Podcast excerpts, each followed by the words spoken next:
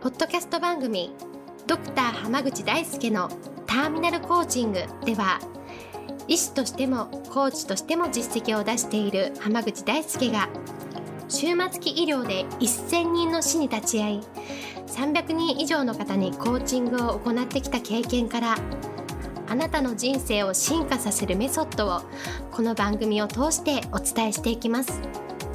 それでは今回の番組をお楽しみください。今日もドクター浜口大輔のターミナルコーチングの音声をお聞きいただきありがとうございます。それではナビゲーターのそのさん今日の質問をお願いします。はい、今日は自分の周りにすごく今の状況に対して暗い気持ちになってしまうとか、毎日うつうつとしてしまうとか、不安だとか、あとはそのいろんなことに対して不満があって、ムカムカしているみたいな悪口がどちらかというと入ってくることが多いです。とその時に自分が何かできることっていうのはありますか？という質問をしています。よろしくお願いします。よろしくお願いします。まあ、本はい当に今 SNS を中心に、もうね、うつうつとした人とか、もうね。イライラした人とか、もう殺気立ってる人とかいっぱいいますよね。うん、いますね。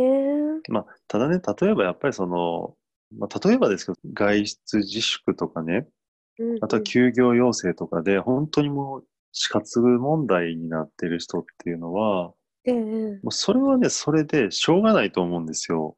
うんうんうん、だって本当に、にもう自分の人生どうなるか分かんない瀬戸際の方だったら、それは不安に思ったりとか、うつうつとしたり、イライラしたりするそれ、それはもう全然、それは、なんていうんですか、正当な理由があるじゃないですか。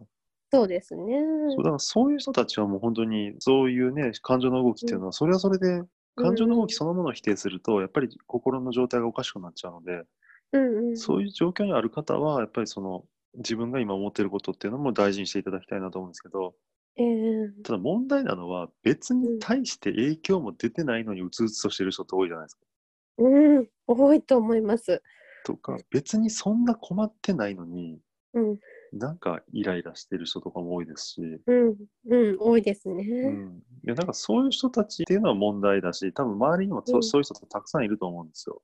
ええうんで、正直僕はそういう人から距離を取るのが一番の正解だと思ってます。おーわあ、そういうことですね。友達とかでも。例えば、うんうんはい。SNS とかでもすごい今まで割と仲良かったような人たちとかでもね、ええこの騒動が起こってから、やたらこう批判的なうん、投稿ばっかりするようになった人とか、ええ結構いるんですよ。いますね。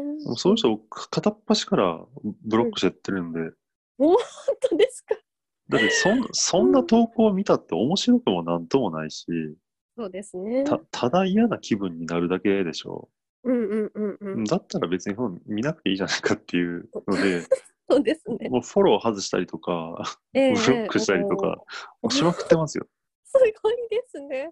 はなるほど。ええい。いや、なんかそういう人、そういうなんか、そのなんうのかな、実体のないもものに対して不安に思ったりイライラしたりするのに引っ張られるので、そうですね。やっぱりそういうところからは、僕距離を取るのが本当一番の解決策だと思ってます。うんうんうんうん。うん、で、やっぱりね、みんな不安だし、みんな先が見えなくて困ってはいるんですよ。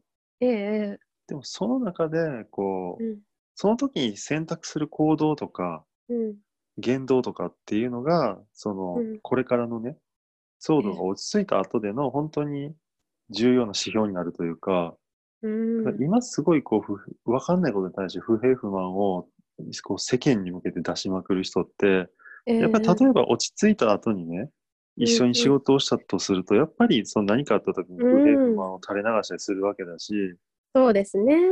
で、ちょっとしたことでもなんかその、何にもそんな不安になる要素もないのに不安になって動けなくなる人たちっていうのは、うんうん。やっぱり今後何かこうストレスのかかることがあった時に同じような反応をするんですよ。そうですね。そういうことですね。そういうことだからその、なるほど。今起こってる騒動が大きいから、確かに反応としても大きく起こってるんだけど、ええもともと人がやってる行動パターンが、要は増強されてるだけって考えたら、うんこうんの。人の本質はこういう感じの人なんだっていうのがすごくよくわかるんですね。なるほどですね。確かでだからこの騒動が落ち着いた後で、に。あのこの人とはもう近づかない方がいいなとか、うん。逆に、あ、この人のこういう姿勢って素晴らしいなって今までそんなにこう親しく喋ってなかった人でも、なんかこええう、すごいな、この人と思うこともあったりするので、おおなるほど。うんうんでもそういう意味ではね、こう、今後の人付き合いをどうしていくかっていうのを決めていく、すごくいい機会でもあるかなと思います。なるほど。その今まで見えなかった部分がすごくこう出てきてるってことですもんね。そうです、そうです。なるほで普段の何もない時だったらそこまで目立たなかったいい行動とか悪い行動っていうのが、ど。ええ今なええ何倍にもこう増強されてるので、うんようやくうん、見えるようになったっていう部分って結構大きいと思うんですよ。そうですね。だからすごくこう、例えば、私のその SNS でつながってた人でも、ええ日頃はすごい理路整然とこう、こう正論をええ語ったり、いい話をしてたんだけど、うんうん突然そのなんかもうすごい、うん。こう、なんていうかな、人の上げ足を取ったりするようなツイートが増えたりすると、ほ本当のところはこういう感じなんだってやっぱ思っちゃったりしますからね。確かにそうですね。でしかも今はそういうツイートとか投稿してる人が多いから目立たないだけで、うんうんうんあ。本来こういう投稿する人なんだって僕は結構思っちゃいますね。そうですね。確かに。なるほど。じゃあそこをこう見直す逆にいい機会だと捉えて、その人間関係について考えていけばいいんじゃないかっていう感じですかね。そうです。だだから例えばその店の経営とかをやってる方で、ええ。本当にもう店閉めるかどうかみたいな感じなんうんうんで困ってるんだったら、例えばテイクアウトのお弁当とかでやってんだったら、うん。うんうん。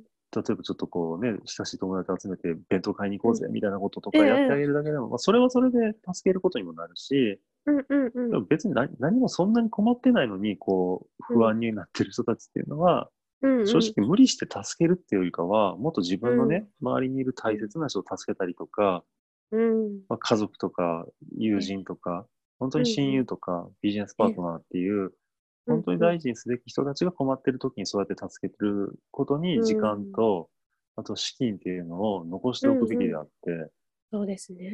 うん、だからその、対して今今後ね、関わりないなくなっていくであろう人たちに対して、無理にそこを頑張る必要ないかなとなるほどですね。はい。ありがとうございます。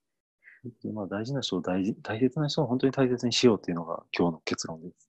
そうですね。そうですね。はいすごく大事なことですね。本当に人生で考えると。そうですね。やっぱりその、僕たちでその人類全員、みんなを救うことってなかなかできないんですけど、やっぱ目の前の大切な人たちを大切にするってことはでき、どんな状況でもできると思うんですよ。そうですね。うん、だからそこにね、まずうん力を注ぐっていうのが大事だなと思います。ありがとうございます。では今日はこれで終わります。ありがとうございました。ありがとうございました。本日の番組はいかがでしたか？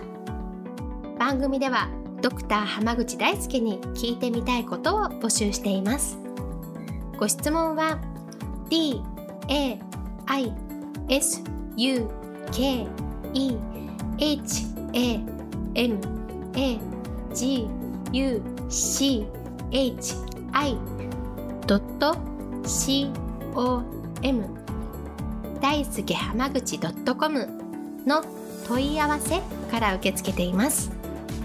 またこのオフィシャルウェブサイトでは無料メルマガやブログを配信中です。